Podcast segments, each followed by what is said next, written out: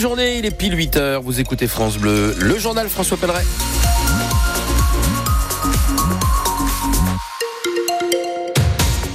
La lumière devrait euh, arriver pour cet après-midi. Allez, Oui. un peu de patience. Oui, un peu de patience. Ce matin, des nuages, ils vont se, se, se déchirer, se, se désin- désintégrer.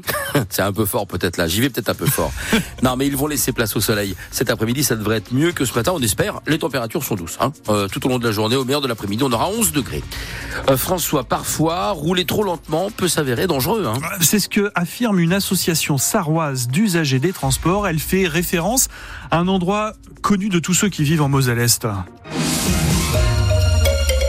Le passage de la frontière à la Brème d'Or, enfin l'ancien poste frontière entre Stirin-Vindel et Sarrebruck, lorsque l'on passe de l'A320 française à la 6 allemande, la limitation de vitesse passe brutalement de 110 km heure à 50 sur cette petite portion. L'association en question qui est récemment montée au créneau, c'est le VCD de Sarre. Son président, Werner Ried, nous expose sa vision des choses. Je crois que c'est un risque parce que beaucoup d'automobilistes sont irrités. Ils savent pas qu'est-ce que c'est. Et donc, quelques-uns roulent très vite, d'autres freinent. Et ça, c'est le danger qu'il y a des, des perturbations, même des accidents. Ça, on veut éviter aussi. Et je crois qu'une autre limite de vitesse à 110, comme sur la partie française, sera complètement appropriée aussi pour la partie allemande dans ce secteur. On a bien regardé s'il y a un problème de, de résidents qui sont peut-être impactés par le bruit, mais là on peut pas découvrir euh, une zone résidentielle proche. Je crois qu'il n'y a pas d'impact écologique si l'on monte la vitesse à 110. Alors France Bleu Lorraine a recueilli les explications de la société d'autoroute allemande. D'abord, le terre-plein central à cet endroit de l'autoroute se trouve ouvert pour permettre aux policiers aux douaniers de traverser. Ensuite, la voie d'accélération à la sortie du stationnement n'est pas assez longue pour s'insérer dans un flux de véhicules qui roulerait à 110 km heure. Donc, pour toutes ces raisons-là, il n'est pas question de changer les panneaux 50 km heure. La concurrence du privé fera son apparition sur la ligne de train à grande vitesse qui traverse notre région. Le Paris-Strasbourg, qui passe, qui s'arrête notamment par euh, la gare euh, Lorraine TGV. Dans quatre ans, la compagnie française Kevin Speed fera rouler ses trains à grande vitesse, en plus des TGV de la SNCF. Elle vient d'obtenir une autorisation de 10 ans. On trouvera euh, les trains Kevin Speed également sur le Paris-Lille et le Paris-Lyon. Le procès euh, des complices présumés de Shérif Shekat s'est ouvert hier devant la cour d'assises spéciale. Ils sont soupçonnés à des degrés divers d'avoir aidé le terroriste à s'armer pour commettre son attentat sur le marché de Noël de Strasbourg le 11 décembre 2018.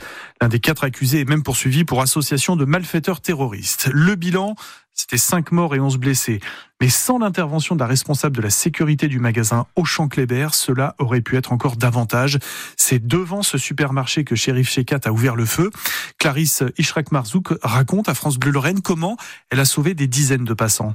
La première balle quand elle est partie, euh, non, j'ai pas réalisé. Je me suis pas dit que c'était au fait euh, un attentat, quoi que ce soit. C'était plus un, un bruit. Je me suis dit c'est un pétard. Deuxième tir, le temps que je me retourne, où je vois les trois balles qui sont parties, c'est les trois flashs. Là, je comprends en fait, c'est un attentat. Du coup, voilà. J'ai pas réfléchi. euh, quand j'ai vu le monde qui courait, le monde, les gens tombaient, se levaient et tout ça, du coup, j'ai, euh, je suis sortie direct ouvrir les portes pour faire rentrer le maximum de personnes. Alors, j'ai fait rentrer 65 personnes de et euh, je les ai mis en sécurité. J'ai porté secours pour les personnes qui étaient à terre. Alors le premier, c'était Monsieur Migalidi. Il était déjà décédé malheureusement quand j'ai pris le pouls avec la balle en tête. euh, voilà. On se dit toujours on va mourir un jour. Euh, moi, j'ai pas peur de la mort. On sait très bien qu'un jour ou l'autre on va partir. Mais au fait de se dire sortir le matin pour aller travailler, ne pas rentrer le soir, c'est c'est très difficile. Et surtout quand je vois les enfants euh, grandir sans père, c'est très difficile. C'était Clarisse Ishrak-Marzouk qui était la responsable de la sécurité du magasin Auchan-Kléber, là où s'est déroulée la fusillade ce 11 décembre 2018 dans le centre de Strasbourg.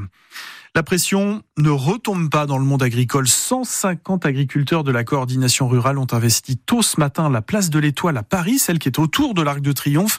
13 ont été interpellés. Le syndicat annonce également qu'il bloque l'A86 au sud de Paris et l'A4 à l'est de euh, Paris. Euh, C'est par ailleurs aujourd'hui que les permanences pour les agriculteurs les agriculteurs en difficulté se tiendront dans chaque sous-préfecture. Les services de l'État, la mutualité sociale agricole, les services des impôts, tous recevront sans rendez-vous de 9h à midi. Ces permanences seront ouvertes pendant un mois.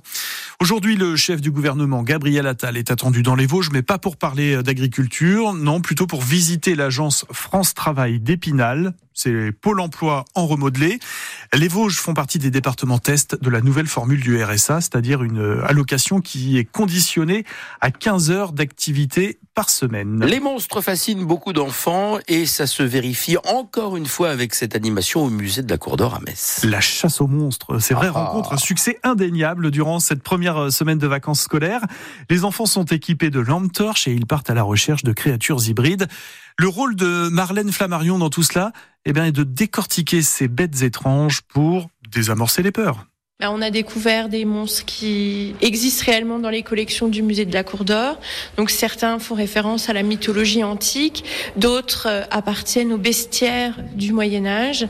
Et on a terminé par des œuvres euh, dans la collection Beaux-Arts, puisque la représentation des hybrides, euh, on peut la retrouver pendant des siècles et des siècles. Les monstres, ça existe depuis très très très longtemps.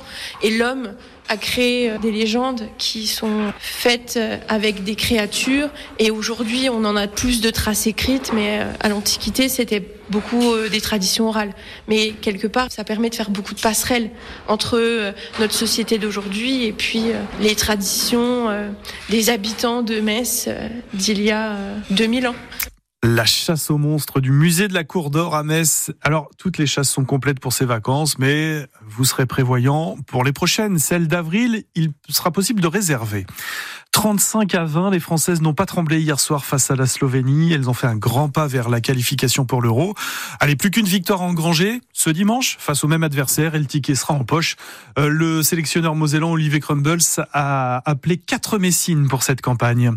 Ça fait un moment qu'on n'a pas assisté à un derby de foot entre Metz et Nancy, mais grâce au tirage au sort de la Coupe Gobardella, la Coupe de France des centres de formation, nous aurons le droit à un ASNL FCMS en quart de finale. Ça sera dans un mois, dimanche 31 mars à 15h en forêt de Haye, près de Nancy.